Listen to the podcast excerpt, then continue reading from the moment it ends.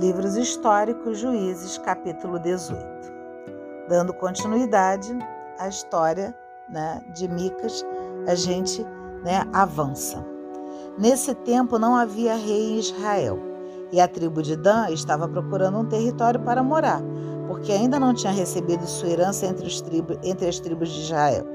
Os danitas mandaram cinco homens valentes para o seu clã, de Sarai e Estol, para explorar a terra foram até a região montanhosa de Efraim e chegaram à casa de Micas, onde passaram a noite. Quando estavam perto da casa de Micas, reconheceram a voz do levita e se aproximaram perguntando: "Que trouxe você para cá? O que é que você está fazendo aqui e com que trabalha?" O levita respondeu: Micas me contratou como sacerdote. Então lhe pediram: Consulte a Deus para sabermos se a viagem que estamos fazendo vai dar certo. O sacerdote respondeu: Podem ir em paz. A viagem de vocês está sob os cuidados de Deus. Os cinco homens partiram e chegaram a Laís. Viram que os habitantes do lugar viviam em segurança, como os sidônios. Viviam tranquilos e seguros, e não passavam privações ou apertos de nenhuma natureza. Sidônia ficava longe e eles não mantinham relações com os arameus. Os exploradores voltaram para junto de seus irmãos em Saraá e Estaol, e estes lhes, lhes perguntaram: Que notícias vocês trazem? Eles responderam: Vamos lutar contra eles, pois vimos que a terra é excelente. Não fiquem aí parados, não hesitem para tomar posse do território. Chegando lá, vocês vão encontrar um povo tranquilo, o território é extenso e Deus o entregou na mão de vocês. É um lugar onde os produtos da terra são abundantes. Então, cerca de 600 homens armados do clã de Dan emigraram para Sará e Estaol. Subiram e acamparam em Cariate Arim, em Judá. É por isso que este lugar até hoje se chama Acampamento de Dan. Daí passaram para a região montanhosa de Efraim e se aproximaram da casa de Micas. Os cinco exploradores que tinham estado aí disseram a seus irmãos: Saibam que há nessas casas um efode e ídolos domésticos, uma estátua e um ídolo de metal fundido. Pensem bem no que vocês vão fazer. Eles se desviaram para lá, chegaram à casa do levita e o saudaram. Os seiscentos danitas armados montaram guarda junto à porta, e os cinco exploradores entraram na casa. Pegaram a estátua, o efode, os ídolos domésticos e o ídolo de metal fundido. Enquanto isso, o sacerdote estava à entrada da porta com os seiscentos homens armados. Eles entraram na casa de Micas Pegaram a estátua, o efode, os ídolos domésticos e o ídolo de metal fundido. O sacerdote então lhes perguntou: O que, que vocês estão fazendo? Eles responderam: Cale-se e venha conosco para ser nosso pai sacerdote. O que é melhor para você? Ser sacerdote na casa de um homem ou sacerdote de uma tribo ou um clã israelita? O sacerdote gostou Pegou o efode, os ídolos domésticos e a estátua e foi com eles. Retomaram o caminho e partiram, colocando à frente as mulheres e as crianças, os animais e a bagagem. Já estavam longe da casa de Micas quando os vizinhos de Micas deram o alarme e começaram a perseguir os danitas. Como vinham gritando, os danitas viraram para trás e perguntaram a Micas: o que aconteceu? Por que você está gritando desse jeito? Micas respondeu: Vocês roubaram o Deus que eu havia feito e levaram também o sacerdote.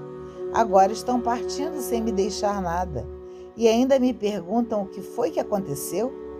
Os danitas disseram: Não diga mais nada. Do contrário, alguns homens violentos poderiam atacá-lo e você perderia a vida junto com sua família. Os danitas continuaram a viagem. Micas, percebendo que eles eram mais fortes, recuou e voltou para casa. Depois de terem se apossado do Deus de Micas, que, Micas fizera na realidade, né? E do sacerdote que vivia com ele, os danitas atacaram Laís, onde morava um povo tranquilo e confiante. Passaram todos ao fio da espada e incendiaram a cidade, sem que ninguém fosse socorrer os habitantes, porque a cidade ficava longe de Sidônia e eles não se relacionavam com os arameus. A cidade estava situada no vale que se estende na direção de bet Hoob. Os danitas reconstru reconstruíram a cidade e aí se estabeleceram. Deram à cidade o nome de Dan, que eram os pais dos danitas e filhos de Israel. Antes, porém, a cidade se chamava Laís.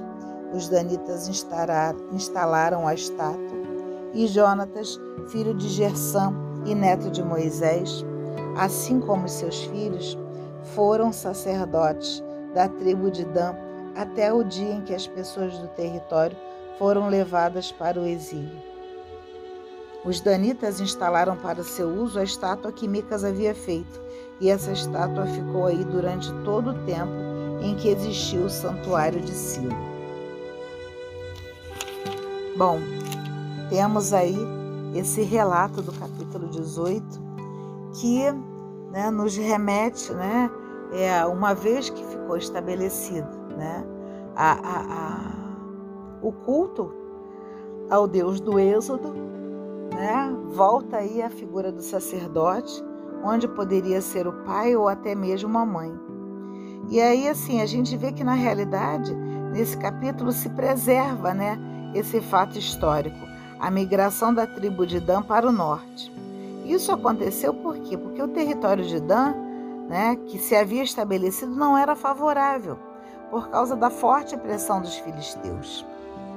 E essa pressão fez justamente com que eles é, fossem né, em busca de outros espaços, só que aí no caminho encontram o sacerdote, né, encontram Micas, que já havia né, é, providenciado né, as estátuas domésticas, o efode, e uma outra estátua, né, que era feita de é, metal fundido e roubam, né, se apropriam sem pensar duas vezes.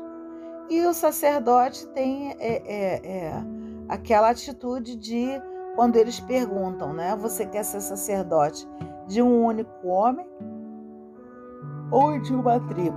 É claro que todas, é, normalmente as pessoas preferem, né? Porque vai evangelizar, vai abençoar, vai ter mais trabalho realmente, né? Numa tribo maior do que apenas servindo a um único homem. Né? Só que a forma como eles saíram, que você vê, né? A gente vê claramente que Micas reclama do quê? Que eles deixaram ele sem nada. Levaram o sacerdote, levaram os ídolos e, e acabou e ponto. Né? Então, assim, né, tinha sentido. Só que, diante da ameaça né, de ser dizimado com toda a família, ele faz esse recuo estratégico para que as coisas mais tarde venham a se consolidar de uma outra forma. E é muito interessante que a gente volta aqui, né, a, a, a, ler né, sobre né, Gerson, né, o, o neto e, e, e, o filho de Gerson, né, que é Jonathan, que é neto de Moisés. Né? É, é, e isso é muito interessante porque né, Moisés volta a aparecer aqui no livro de Juízes, né, o que muito nos honra né, diante da representação né, de tudo que Moisés, né, a, a, a, aquele né, que salvou os hebreus né, do Egito, escolhido né, para né, trazer, né, nos libertar do Egito e nos levar né, para a terra prometida. Então, que as palavras do Santo, da Sagrada Escritura perdoem os nossos pecados e nos conduz à vida eterna. Amém.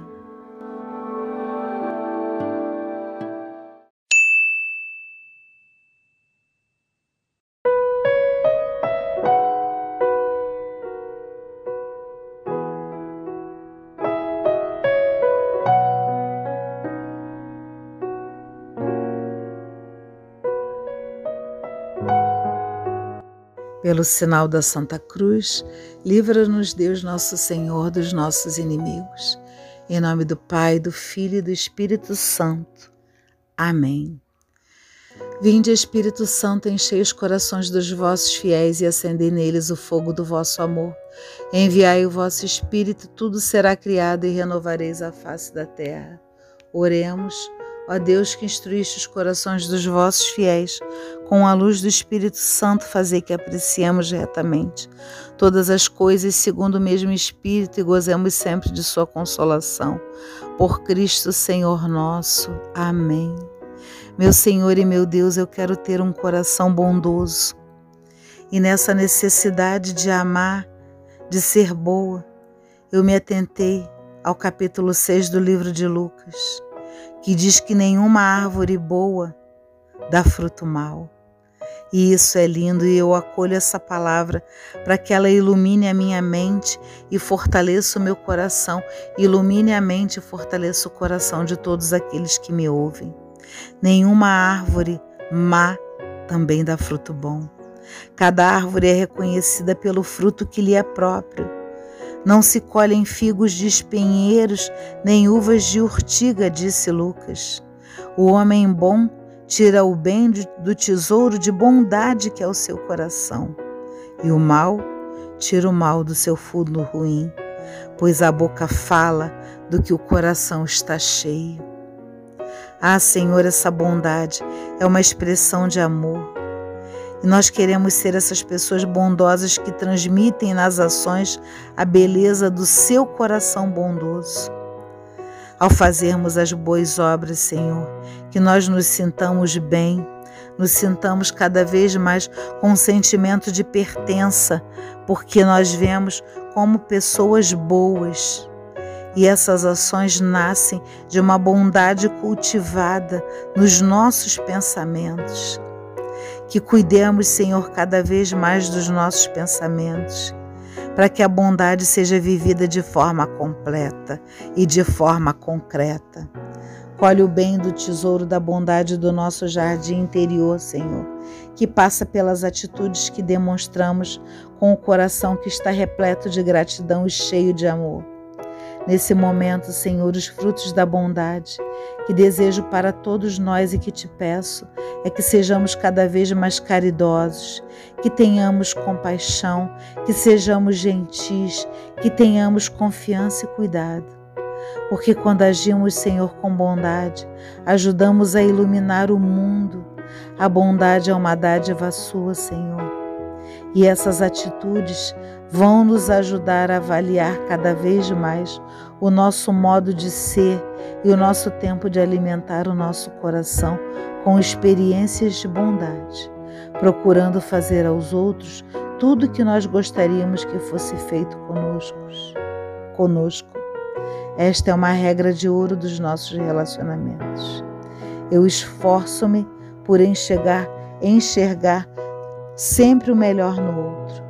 Busco reconciliação sempre que for necessário e não me fecho em meu mundo. Eu quero estar atento, Senhor, às necessidades dos demais, tanto os mais próximos quanto aqueles que necessitam de mais atenção. Eu quero ser generosa, Senhor, todos nós, na doação do meu tempo ao outro, ao emprestar o meu ouvido, até para jogar uma conversa fora, eu quero dar atenção. Senhor, permita-nos neste momento esforçarmos-nos para sermos mais gentis e mais educados com aqueles que são mais difíceis e mais vulneráveis. Assim terminando essa oração, aprender, que nós aprendamos cada vez mais a melhor cuidar e amar para te servir, meu Senhor. Amém.